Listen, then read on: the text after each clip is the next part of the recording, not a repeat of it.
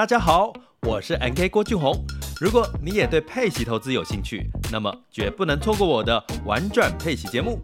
这里将为你提供深入的配息投资策略、即时市场分析，以及利用配息基金和 ETF 创造可预期且持续性的现金流收入。我最新的书籍《最强配息型 ETF 全攻略》已经在天下杂志出版喽。现在只要订阅“玩转配息”年学习方案，就可以免费获得新书一本。让我们一起学习，共同进步。点击叙述栏连接，立即加入，开始你的佩奇投资之旅吧。服务无所不在，但是制式化的 SOP 真的能够让顾客满意吗？日新月异的数位科技又将为服务带来什么样的新格局？服务业没有大事，全部都是日常小事。但小事如果没做好，肯定出大事。欢迎光临服务一点绝，我一哥，我一姐带你把脉服务业，上菜喽！听众朋友，大家好，欢迎收听由闯天下和大店长陈慧共同制播的《服务一点绝》节目。我是天下杂志副总主笔王一之，我是大店长读书会创办人游子燕。前一阵子啊，我、呃，我看到那个新闻上面有报道一件，呃，我觉得跟服务业还蛮有相关的事情哈、嗯，就是台北有一家咖啡店呢，他因为跟客人在低消这件事情上有一些争议，结果这个老板呢，他就。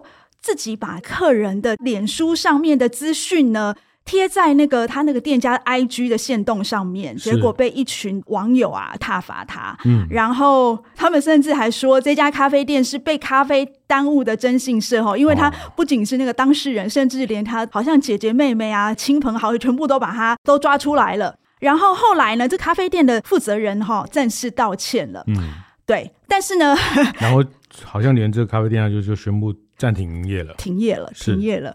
所以，哎，这个年头开咖啡店哈，还真的是，嗯，这个年头这种什么店家怎么样啊，客人怎么样啊，然后客人给负评，然后店家就呃怎么样回攻啊，这种就是。很好的社群的吃瓜的题目哦，对，是 因为大家都很喜欢来看戏吃瓜哦啊，哪一家又这个呃，好像前一阵子呃，这个你们这个台中海鲜的一家米其林推荐的海鲜餐厅有没有？哦，沙鹿啦，沙鹿，对对对，好，然后这个有客人去吃了，呃，他觉得很贵，很贵，然后过了两天之后，四十八小时之后，这个店家就把他全部的点的东西告诉大家，他吃这个龙虾几两啊，什么几两，要多少钱？对对对，然后这个他们这十年来。还是怎么样？是拿到最好的货，所以这个一点都不贵。这个这个店家的反击哈，然后就是收正了很多，结果马上就风向就转了。对对对，我觉得很有意思，因为 其实就是现在就是动不动就会有这种服务业的题目，然后大家就来公审这个呃，到底是现在到底是消费者对呢，还是店家对？因为其实同时那时候在咖啡店发生这个事情的时候，我也看到脸书里面有一票的那个厨师哈，他们站出来说。哎，为什么消费者可以给我们一星的负评？为什么我们店家不能去互相叫嚣？哈、哦，是是，还有人说，因为给一星要去告他的。好，那这个其实呃，这也可以跟大家开店的伙伴讲，这个是告不成的哈，这是没有什么好告的哈。哎，要毁坏我的名誉啊，这个，但是因为这个是一种公众评价的制度哈，你也可以不理他。就像呃，米其林餐厅，他要给你星不给你星，你也可以不理他哈。那这个事情当然理解哈，这个我们那么辛苦开店。那么辛苦找人，那么辛苦忍受高房价、高物价，提供这样的很合理的服务，然后被结果呢？呃、我的客人完全不买单，换了绝情，换了一颗心。我会理解这样的经营的经营者来说很痛，然后对团队、对大家努力的是一个伤害哈。但是呃，这个时代就是会有这样的评论跟现象，大家可能也要呃忍受，或者说找到对应的方法。不过是没错，因为我们其实也能够感受。到我们现在也是接受评价的那个，是是是，本节目本节目也接受 呃各位听众朋友的评价哈，是欢迎延上，不是就是 哎，你要你要知道，现在你要被延上也没有那么容易哈。是我我还希望说我们哪天被延上，然后我们两个就上新闻这样爆红。我们不求爆红，我们只求那个大红，是不是？哎，对对，这是我心里的这个期望哈。这个爆红是偶然哈，但是长红是是要努力的。好啦好啦，好啦，那我们努力长红哈。回到这题哈，就是我也注意到这个新闻，然后这个是一个三个英文字母的咖啡店哈。那我讲一下细节，它简单说就是说，这咖啡店它限定低消要两百块。是，好，那但是它咖啡的单价大概一百四、一百五，所以简单说就是你喝咖啡还要再点一个甜点，点一个这个小饼干之类的，你才会满那个低消。但是这个事情的争议是说，嗯、这个客人。只想喝一杯咖啡，呃，就我点一杯咖啡一百四，那你低消两百，两百就两百，反正我就点个六十块的饼干。可是你告诉我你们今天饼干没有，我一定要点一个什么一百五、两百的松饼，就是一定要付到两百五、三百才能喝一杯咖啡。那有一点被强迫这个这个付消费消费的感觉哈。那、嗯、我只想喝一杯咖啡，但是这件事情就感觉就不舒服，给了一个负评，给了一个一颗星的评价。那让这个店家很不爽，然后去肉搜这些呃他的朋友等等哈。那后面的这些关于各自的争议，其实我们就不要讲这个了。我我觉得比较有趣的是，嗯、我昨天低消对在跟一姐谈这个事情的时候，就是说，你要不要设低消这个题目哈？那一开始我也觉得好像对啊，低消很正常啊哈，你就是基本消费嘛。哎，可是后来我们在讨论发现。欸、其实很多名店都没有设低消，哎，是没错，像鼎泰丰啦，嗯，呃，海底捞啦，是，还有我们的好朋友林聪明鱼头啊，哦、是都没有低消，哎，而且没有低消，没有低消之外呢，他们还没有限时，因为有一些餐厅呢，他为了要有翻桌率，所以他会，你进去的时候他就跟你说，我们用餐时间只有九十分钟，对，就是时间快到了，他就会来提醒你说，哦，你的时间已经快到了，哎，但是这几家名店都没有。对，其实你你仔细去看哦，其实星巴克也没有低消。真的嘞，真的嘞。当然，就是你，你有本事四个人去喝一杯，那也你好意思。好，但是，哎、欸，对这个，这个我们后面会讲哦。就是有时候人性很奇怪。其实这个就像呃，有有一阵子这个观光客，大家说啊，吃一份蚵仔煎，然后要了六六双筷子，然后六个人每个人吃一口，然后因为他们来观光，希望每一摊都可以吃到一点，他就觉得这个就是很不上道的客人。老板就会觉得说啊，我给你，你你六个人给我占一桌，只点了一盘蚵仔煎，你到底是？就是说，店家有时候也会这样，就给你方便，你当随便了哈。那但是我们先撇开这个后面的讨论哈，就是我觉得低消这件事情，我们这个服务业上面，它可以来讨论、来细想的一个问题。呃，低消或是限时段的消费，那当然，我觉得现在大家比较习惯限时段的消费。几年前，老实说，我也很不习惯。怎么说？吃，个东西要一直看手表，哦 就觉得好像是是是是呃不能对不对？对，不能很放松的吃完，然后就是一直有这种时间的压力哈。那但是现在大家好像也也习以为常哈，就是甚至连吃年夜饭哈 也也要也限时哦，因为五点到六点半一轮，六点半到八点一轮，哎，八点到九点半还可以，因为那个晚上太热门了啦。是是是是，所以慢慢的大家对这个行为，但是我们现在回头来想哦，就是说低消限时。呃，我还是说，我们理解从店家的角度，他希望翻桌，希望有一点利润在，对，希望通过翻桌。对但是因为这个东西导致客户的争议，或是客户的好感度降低，值得吗？那我我也回头问一姐，哎，对啊，为什么海底捞？那你写过鼎泰丰的书，为什么鼎泰丰没有低消？他敢没有低消？然后，呃，我们六个人去吃一笼小笼包。就好了，就只吃一人吃一颗，然后他们。哎、欸，我觉得六个人吃一笼小笼包还说得过去。像我昨天不是在跟你讲说，我是不是点一盘就一小盘的那个小菜，嗯、然后在那边坐一个钟头？坐好，好，我帮你录影 看会怎么样？他会？那你觉得为什么名店都不设、欸？我没有，是我问你的，你怎么问我？对啊，为什么名店敢不设低消？呃，怎么说？我觉得他们还是抱着一个。就是说，你来者是客嘛，你既然进来了，你就算点一个小小的东西，甚至你的消费不到一百块，嗯、我也应该要好好的服务你的那种感觉。其实我觉得，不管是海底捞或是鼎泰丰，都让我感觉到说。就是说，假设有人进来以后，然后真的很多人点一笼小笼包，或者是我记得好像有，因为小笼包可以点半笼嘛，就是你点半笼，然后每个都点一个或两个，他们也都 OK。是，所以其实他们比较希望能够克制化，希望客人进来之后能够满意。所以我觉得他们对于低消或是限时间这件事情。我觉得反而没有那么在意耶，嗯、就是很奇怪，他们才是应该要限制时间的那些人才对呀，因为后面一拖拉苦的人在排队耶。嗯、呃，但我觉得，如果你已经进到鼎泰丰了，你已经那个 呃进到这些名店了，你的脑袋里面就不会有什么低消，你就想赶快吃些好吃的，或者是吃你想吃的哈。就是我觉得你刚刚这样讲，我反而就觉得。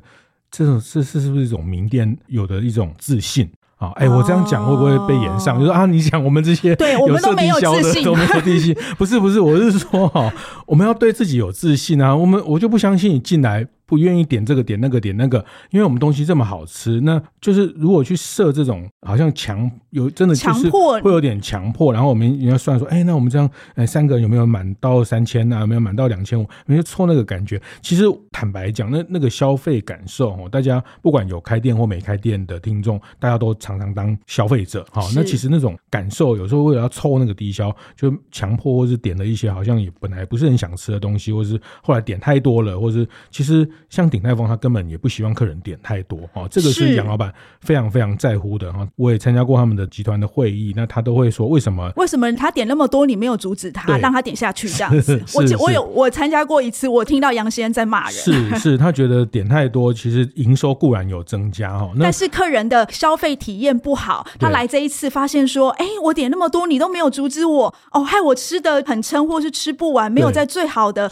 呃热度那个范围吃分饱九分饱才是最好的这种前卫中卫，他就觉得你这样子会让客人以后不会想再来。对，所以他都会跟你说，哎，这样差不多了哈，嗯，如果要点就再点就好。那我觉得这种当然你可以说啊，人家你他因为已经是鼎泰丰，呃，我觉得这个应该是他一路以来都是这样的方式，所以他今天变成一家。被信任或是呃变成知名的店哦，我还是得这样说。那呃，其实不管你讲的林聪明啊，或是我们很多名店，呃，都都一步一步的让客人觉得他的需求被照顾到。那当然很多奥客的这个事情，我们后面再谈哦。那我我会回到就是说，设不设低消，它其实考验的是某一种店家的一种。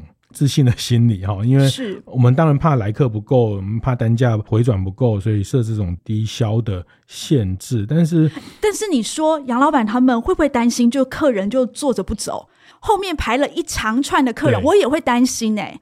所以，哎、欸，那对啊，为什么为什么鼎泰丰没有跟你讲只能吃九十分钟？没有哦，为什么？我觉得很有意思是，是他没有事前告诉你说啊，你只能吃九十分钟。嗯、但是，其实你有没有发现，他们收盘子的速度很快？对。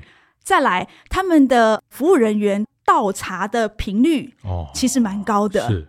其实，哎、欸，上菜也很快，上菜也很快。一般他可能你在排队的时候，他会希望你就先点，就节省你坐在那里，然后在那边考虑的时间嘛。就在那边点了，点完之后你进去坐下来，他马上送来喽。对对对，马上送来了，呃、不到三分钟就送来，所以你会觉得他倒茶快，送餐快。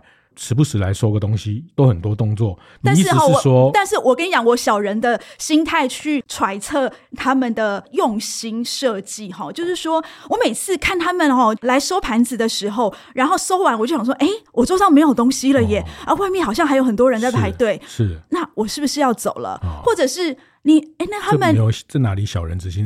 你这个是君子的 这个哦。你看到很多人还没吃饭，你觉得我们要赶快去隔壁喝咖啡，不要在这边一直喝茶了，对不对？那还有就是他们服务人员都很亲切，然后微笑，呃，马上就来帮你倒茶。然后你喝了，可能才喝了一半，他又来了。我在想说，会不会呃，他们就让这些员工去用倒茶收盘子来暗示你说，哎、嗯。你吃完了，如果也没有想要再吃了，是不是就可以离开了？是，我在想是不是这样，但是你都没有感觉到任何不好的那种，比如说他就来告知你说，哦，你的时间已经到了，嗯、或者是怎么样，没有用这种方式来让你觉得不舒服。他会问你说可以上甜点的吗？好，那一般吃完甜点就是要结束嘛？是，他会来问说可以上甜点的吗？可以的话，就赶快把说这个餐具换成一个新的。还有，他还会说：“哎、欸，我们今天的餐你都满意吗？”是哦。哎、欸，其实他有很多句话，他就是在提示你，其实要画句点了。是，对，这个晚安曲要播放了。但是如果有人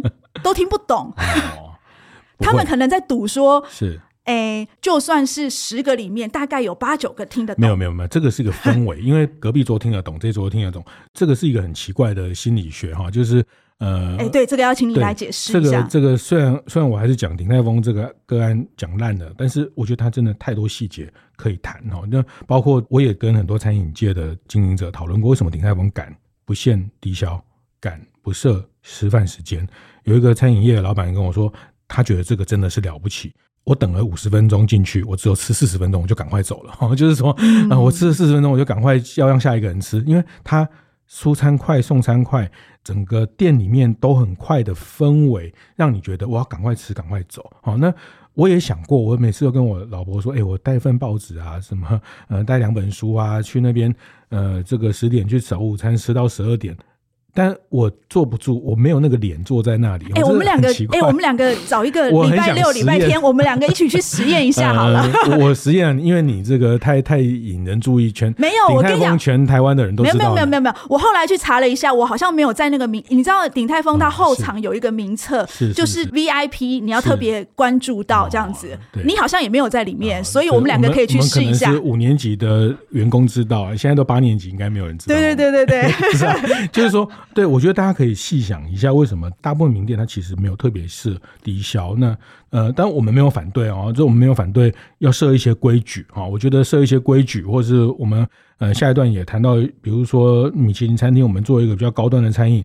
那客人穿的凉鞋、穿的短裤不是那么的适当来，我们也觉得来这个 高级餐厅，我们有我们的规矩哈。那我们希望某种程度去去。那如果客人不知道，然后没有守那个规矩怎么办？对，对，我觉得我们没有反对要有一些规矩哈，就是说这个低消也是一种规矩，但我只是说我们回头去看，如果他因为低消，然后你在低消的设计上又让大家很不方便的去。凑到那个低消，然后又让我觉得有被强迫消费的这种感觉的时候，那其实它后面的源头其实都跟这个低消的设计有关哦。其实低消这件事情引起了很多很多的争议。其实你把那个过去那些新闻拿出来看，是你就会发现说，比如说，哎，他设的低消是一杯饮料，嗯，结果呢，他那个客人呢就说，我点了一千块的东西，就是没点饮料。那你这样子，有有有有，对这个很我。记得那时候吵很大嘛，是是是，然后还有很多啊，就是我觉得好像很多症结都在那个低消。一个朋友的女儿开的店，好，这个好，对，所以这个就是变成硬的规定在那边哦。那这个规定再加上，我觉得有一大部分是执行的 EQ 啦，这个呃，绝对是啦，是我们接下来谈。嗯、但是我觉得这一段我只是先分享说，嗯，要不要设低消，或是对客人的某一种款待的的态度啦，我觉得。真的做服务业，我们就要回头看看，还是服务这件事情，我们有没有给一个服务的价值哦？那呃，我也很喜欢一句话哈，因为你这样跟客人算这些，呃，你算的比他精，他一定会算的比你更精哦。那算来算去，其实到底是谁赢？对哈，就是算到后来，其实我看雅了哈，就是呃，我也不是说要吃亏，就是占便宜这种感觉哈，就是我我也不是说我们开店的人就。我们就该吃亏，该被客人欺负哈。但是我蛮常想起，呃，微热山丘的许明仁创办人许董跟我讲过一句话，他说：“呃，精明的极致是厚道啦。”哎呦，这句话很棒，就是你最精明、最精明的计算，就是对客人厚道。对，其实我们见 采访过，或是我们接触过很多企业家，他。貌似厚道哦，那其实很精明的了哈。哎，对，没错，没错，很精明，很精明的。你你表面看，你表面看他，你就觉得哇，像我们这个什么，非常的和气，然后就是很像弥勒佛，然后你就觉得哇，你好慈祥。结果呢，他背后算的比你精哎，做了很多公益啊，还帮这个什么老鹰红豆啊什么。哎哎，是不是说我没有说哦，就很多不只是这个哦，就是说个就是很大的老板，你看起来他都很多的厚道，但他们做生意当。比谁都精哈，那我这句话也是有一次，我就问我热山丘徐董，那大家都知道去我热山丘可以吃免费的凤梨酥，是可以喝凤茶哈，然后嗯，就是觉得占了很多便宜，但是他又说，其实他觉得精明的极致是厚道，你对他厚道其实是最精明，因为他这样，所以他的意思是说，那客人吃了你的凤梨酥，喝了你的茶以后，他就会觉得。哎呀，我来这里不买一盒，好像觉得哎、呃，这是一种是吗、哦？但是他可能没有今天买，也不表示他以后不会买。是这个是一种新战略，就是一种公道得到他的心哦。那特别是我，我会觉得特别要强调，就是在线上跟线下的时代，坦白讲，我们在线下对他多一点、好一点、宠他一点，其实。你你这个东西从线上的机会可以去回收，他会他会去帮你对想办法去把你的好让更多人知道。这是一个，或者是说，当我们在做线上销售的时候，因为他在线下有得过这样的体验跟对待，他会对于比如说你你之后不是会赖他，或者是过年啊什么卖他礼盒或什么，我觉得线下哈，其实我觉得现在在有线上跟线下的时候，我会把这个低消这个议题，我们再扩大来看，你当然，如果你今天只是靠线下的翻桌、翻桌、翻桌，当然你会很在乎在乎有没有低消。但是如果你把它想，你的生意是来自线上跟线下，线上你他已经进到店里面，他有机会。它可以被你服务，他可以得到你这个品牌的连接的时候，我们在线下去取得他的喜欢、好感度。对，那线上在卖他更多东西的时候，那个都是在线上去变现的。好，那我我觉得这件事情大家可以用比较多的角度来讲。来想，就是呃，过去嗯、呃，就好像很反射的就设个低消 啊，那为了这个低消，在执行上，嗯、呃，可能员工或是伙伴或是新人没有特别讲清楚的时候，这个呃，又跟客人很多争议哈。那其实呃，我我觉得这个真的是对自己的经营，对品牌的经营，呃，真的是不看眼了。我个人是这么看待。好，但是我们也不能这么不切实际。是，就是你开店还是要赚钱呐、啊。对。低消客人还是要设啊？到底要怎么设？怎么现场怎么执行才会让客人感觉舒服？然后他觉得嗯好，这个我能够接受。到底要怎么做呢？好，那我们休息一下，待会再回来现场。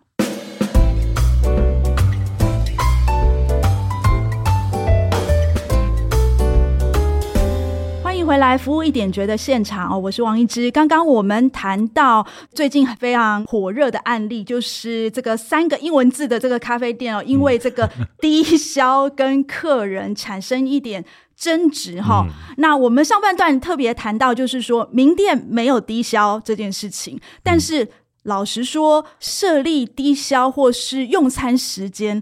呃，这个事情其实现在还蛮普遍的。嗯、老实说，这也是为了店家他的方便也好，或是你真的要让这个店家有点利润啦。对啦，但是我觉得大部分的像我们的听众很良善的、很有服务精神的店家哈。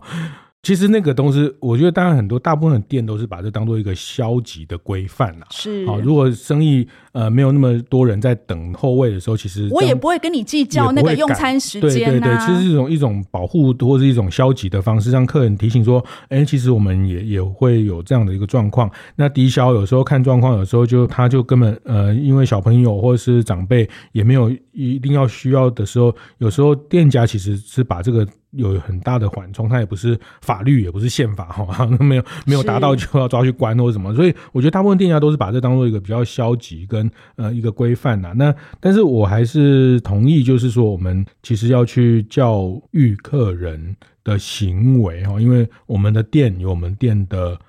规矩啊，其实，在日本很多店规矩一堆，很多。好，那、欸、其实台湾现在这些店的规矩也越来越多了。是，是。有一些店，它制定规矩是为了它，比如说呃，它的作业啦、嗯、流程，甚至就是说它的效率等等。是。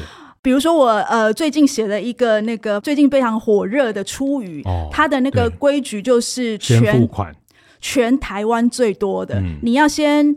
定位，你定得到位之后，然后付款。对，付完款之后呢，你完全没有办法更改那个时间或改。可以，可以，但是就是不能退款，可以换时间。哦，对，可以换时间，但是不能退，不能退款。然后呢，然后比如说我跟你讲说，呃，中午十二点。你定十二点的，你只能迟到十分钟，因为十分钟之后我就开桌，我就呃，因为它是无菜单的料理嘛，那师傅他不管你来不来，反正他就做你的了。是，所以哎，然后他有很多很多规矩哈，比如说他在线上定位，然后线上付钱。呃，你去的时候，就是说你也不用再有服务人员去接待你付钱呢，干嘛的？你只要进去确认你是这个人，你就可以进去消费。进去还要再付钱呢？你就因为他加点是不是开开酒嘛？就是然后会叫你多点个什么什么什么螃蟹啊，什么呃这个这个雪场蟹啊什么的。但我是说规矩哈，但是呃这个规矩当然就是双方认同哦。那这个规矩其实。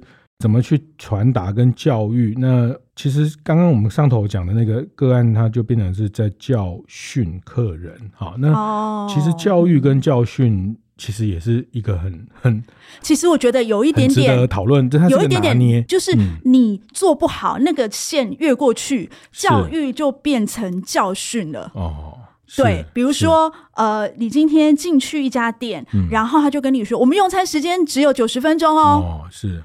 那我不知道你听了会感受会是什么？是就是说，呃，有时候我们应该要找适当的时间点去讲这件事情，嗯、还有你讲话的那个态度啊，或者是跟客人的那个互动性啊，其实都会关系到说你到底是在教育他还是教训他。嗯，客人听得出来啊，当然，要感受得出来。你记得我们之前有请过那个颜之华的 Pauline，对。他对于那个第一次来米其林餐厅吃饭的那些阿妈，嗯，对，其实他也是在教育他们，对对对对，呃，引导他这个部分，那就是说，呃，你要先你要先拿哪一支叉子跟刀呢？嗯他不会说哦，阿嬷，你一定要先拿最外面的，然后先怎么样怎么样。他不是这样，嗯、他是慢慢引导他要怎么拿，然后有时候还呃开个小玩笑，让那个阿嬷觉得哎呀没有那么不自在。我记得他有跟我讲过，他说当他把那个心放松了，他才能够尝出那个食物的味道。是，是，所以这个就是蛮厉害、蛮高档的教育。教育了哈，其实我也听过你跟我。讲过像雅都丽致他们怎么去教育他的客人成为这个淑女，成为绅士。其实老实说，因为 现在大家好就随便惯了，对就是穿个拖鞋啊，穿个凉鞋，穿个短裤就就就去听音乐会啊，或者去呃这个米其林餐厅啊，去高档的饭店，呃，但是。是不适合的哈。那当我跟你讲，我后来才知道，连穿牛仔裤都是不适合的。那当然，这个东西会会随时代改变。第一个，但是我要讲的是说，一个店如果不去控管这些事情，它久了，呃，真的客人就觉得反正你也不在乎，就随便久了，就这个整个品质跟整个气氛跟整个样子就歪掉了。那是那像那那怎么样？如果你今天我就穿短裤啊，我就是凉鞋要吃饭，那那怎么办？我记得有一次，我带两个女儿要去他们那个楼上一九三零八。巴黎厅哦，大家知道那个它是台湾非常有名的法式餐厅哦。嗯、那呃，因为那时候很热，然后小朋友也不知道说，哎，要穿长裙或是长裤，所以那一天我记得我们好像是从南部玩上来，所以两个小女生就穿的短裤，嗯、还有那个凉鞋，就嘣嘣嘣嘣就上去了，哦、要去吃法餐。嗯、结果我就看到他们服务人员在门口就准备了两套。小的那个裙子，嗯，准备让他们两个换上再进去，嗯，哎、欸，我觉得蛮厉害的，嗯、就是他也不会让你就是进去以后觉得很突兀，嗯，然后又让你觉得，哎、欸，我事先帮你想到了，是哎、欸，这个很用心，非常非常的用心，嗯、对，这个他也没有跟你说，哎、欸，你这样不行哦，你这样不对哦，因为，因为他帮你准备了，因为你他跟你说不行，你也不知道怎么换啊，嗯、对。对，其实像有一些日式餐厅，它是榻榻米哦，那很多人就脱了鞋，但是没有穿袜子。但是高级的厉害的餐厅，他就会送上袜子，帮你准备好啊。但是他也不会说，哎，你没有穿袜子不能进去哦，或者是让客人觉得啊，他好像客人觉得他自己做错了什么，或者是让客人觉得自己是，是因为毕竟我们做服务啊，还是在款待、在接待这样的人哈。那我们要去思考他的不方便。那像我也去几个很棒的餐厅，他们就会帮你准备袜子，然后就发现啊，对对，这个光着脚去榻榻米里面其实是不礼貌的。对，那这个就是他帮你准备的这个一种一种引导。那其实我觉得那个教育跟教训哦，中间那个很大的差别是，是教育呢，其实你要让客人。就是自然而然，而不是让他觉得很尴尬、不自在。嗯、是，呃，让客人觉得，哎呦，我好像犯错、做错了什么事情。对对对对对。但我当然也理解，有些客人真的是需要教训哦。有一些事是已经到到法律的问题，一定是他破坏了呃我们的一些东西，或是他客人有一些真的很不适当的行为举止在店里面，那他该用法律该去教训。但是在大部分的情况下，我是觉得教育这件事情啦，那呃，我个人的 EQ 是没那么好了，所以我会觉得，这个我知道，这个我知道，所以我会觉得说有有些事情，它也可以用这种环境的设定哈。哎，怎么设定？我举个例子，你讲到你女儿，嗯、我就讲到我女儿，她前阵子要会考嘛，她就是去咖啡店念书哈，这她真的有在念书。我我后来以为她去咖啡店是去混去干嘛，她就说家里因为有猫啊，猫她一直跟猫玩，所以她就觉得去咖啡店。这家咖啡店大家应该也都常听过啊，就是他呃会提供大家很多插座，那希望哎他就是让大家来这边坐到饱哈，喝到饱，然后他就去两个小时，他就赖我说哦，这椅子好难坐哦，那个因因为椅子跟桌子的高度啊，这个他觉得他一直弯腰看书。哦他做了不到两个小时，他就觉得他坐不住了。我说，我说那你就 回来啊。好，那哎，我后来觉得这件事情很很有意思哦。这个以前也有开咖啡店的老板跟我讲过，有一次他们咖啡店开幕落成，然后我就去，我说，哎，这个档哎，你这个椅子好像好硬哦，没有很好坐。他就跟我讲一句白话啊，好坐他就坐很久啊。哦，所以你是要告诉我们所有开咖啡店的店老板是说，椅子不要太好坐哦，好看可以哈。那那我觉得这个是环境心理学设定，包括我们刚刚前一段讲的鼎泰丰，它让你觉得整个。气氛是一个很快的气氛，一个大家吃完就走，因为隔壁那桌吃完就走，前面那桌吃完也走，后面那桌吃完也走，只剩你没走。对，你就觉得说，哎、欸，我们这样不好，因为后面好多人在等。我们常常会有这种心情，因为你看到它可能是个落地窗，或是你看会看到外面，这个也都是一种设计。还有，我曾经去过有一些呃餐厅哦，他在那个想要你离开的时候，就是说你快吃饱的时候，他就会放那种。节奏比较快的音乐，嗯、让你觉得嗯，对，应该快要走了吧？对对，这这个这个都有心理学的行为的实证的研究。其实，在全球的这种厉害的连锁咖啡店，他们这些音乐的版权、音乐的这个不同时段的播放的这个，都经过行为科学的细算过哈。那有些时段确实人比较少，那可以让大家去体验去做。基本上最后我们还是希望形成在客人心里面一个好的品牌的印象嘛。但是在不同时段，基于营收的考虑。基于这个让更多人可以得到服务的考虑，那其实这个我比较会觉得环境的心理学的这个设计，大家可以去想想哦。那。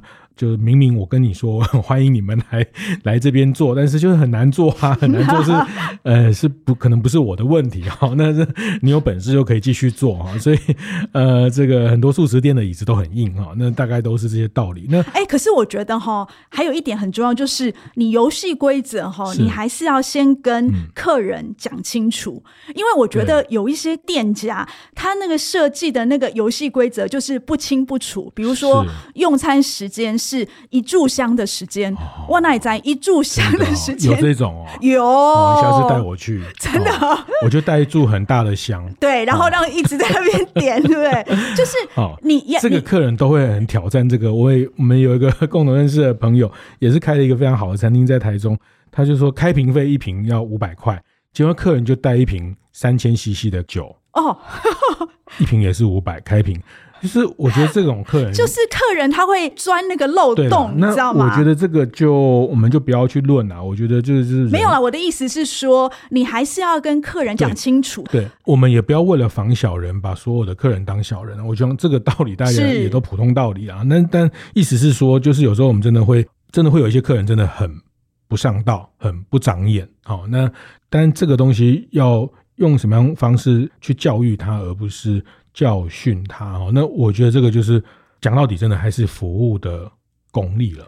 是，就是、嗯、呃，你现场执行的时候，对，是不是能够让客人觉得不尴尬？就像我们刚刚说的，嗯、是，比如说你卖的东西真的没有了，然后达不到那个低销，你怎么有转还的方式让客人可以呃，不要跟客人硬碰硬啊？老实说，让客人觉得你有站在他的立场去想。去感受哦，那同理心呐、啊，那其实这一集我们也不是在说低消该不该有低消哦，那只是说我觉得我们提供从很多很厉害的店，他们竟然都没有低消来来反思，说我们去给客人很多限制，呃，这件事情它背后该怎么做？那呃，规范它是可以的，但怎么去引导它？有在执行上的 EQ，也有在执行上的从环境的心理、从环境的行为去设定哈，那。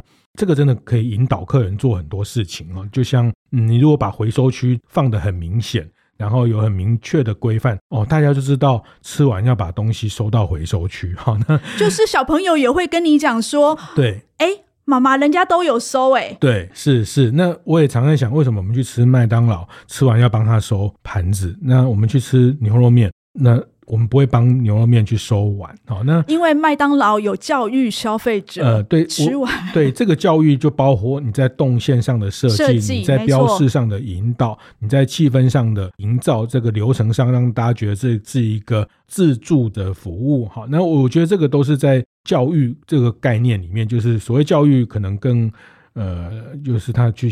形塑他的行为的方式啊，那客人进到我们的店，行为自然就会那个样子的时候，就像我们坐捷运自动就靠右，呃、那个搭电梯手扶梯的时候自动靠右，对，那都是一个形成一个环境，形成这样的一个文化哈。所以很多外国人来台湾觉得哇，台湾好了不起，这个这个坐捷运自动，自动靠右。那因为这个环境形成了这样的一种气氛，形成了一种这样的清楚的标示跟清楚的行为。那后来。即便外国人来，他第一次来台湾，他也会跟着乖乖的往右边站哦，因为他这个都是一种环境的引导。那这个就是一种在跟客人沟通，我觉得比较可以广义的来看待这件事情。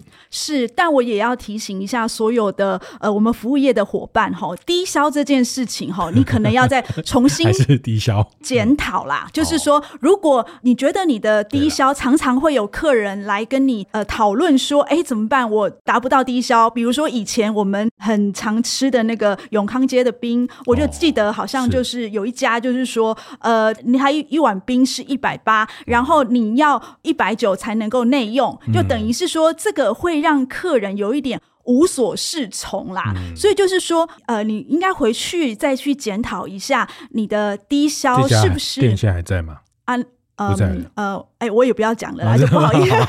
哎，我们不能这样就抓别人，就是我意思 就是说，没有啦，就是说，呃，应该要。去重新来思考一下，嗯嗯、就是你在设那个门槛的时候，你要去考量你的价格，或是遇到突发状况的时候，你可以去放宽，或是呃跟动你的低消。就是说，你应该要去思考一下，我是不是重新来定这个低消会好一点？是啊，对，我觉得呃，可能可以再去想想这个低消，或是这些规范在客人的。沟通上啊，在执行上，那有没有办法从无形的方式去去把这个规范化成一个它呃，它也要被形成改变啊？就像。那这些名店明明没有低消，但我们去就会点的很多哈，就是。所以意思就是说，如果你把这些哎希望客人守的规矩，把它化于无形当中，是的，你就会变成名店。是的，这才是高明，这才是高明的服务，这才是高明。我这这这牵涉到很多，包括团队的训练，包括人员的培训的内容啊。那呃，这件事情难哈，但是非常难，难能可贵哈，因为难，所以你东西可以卖比较贵哈，就是 对，就是。我常讲，他说这个大家跟我说这个是很难的，但是难能可贵啊，因为鼎泰丰做这么多难的事情，所以他可以卖很贵啊，哈，就我觉得这是品牌价值啦，品牌价值可以去去这样的方式。那呃，特别在这个社群时代，这个你你你你算再多，客人算的比你更多。那到网络上，到社群上去变成某一种攻防跟攻审，其实对店家都很伤啊。其实我觉得我们也常常看这些事件，其实我觉得对店家的伤害。我觉得看着都蛮不舍的啦。其实我觉得品牌的经营团队都是难难，都非常多的困难。是，嗯，所以呢，不要想要借着这样子爆红哈，还是跟我们节目一样长红就好哈。服务一点觉是在每个月的第一个跟第三个星期四早上八点准时播出。我们会讨论与服务业相关的各种议题，分享精彩案例。另外，也邀请更多服务业幕前幕后的伙伴来到节目中，聊聊他们的服务秘诀和职场上的精彩故事。欢迎大家到 Apple Podcast 闯天下，按赞五星留言，还可以点击资讯栏的链接加入服务一点觉的 Line 社群。我是王一之，我是游子燕，服务一点觉，我们下次见。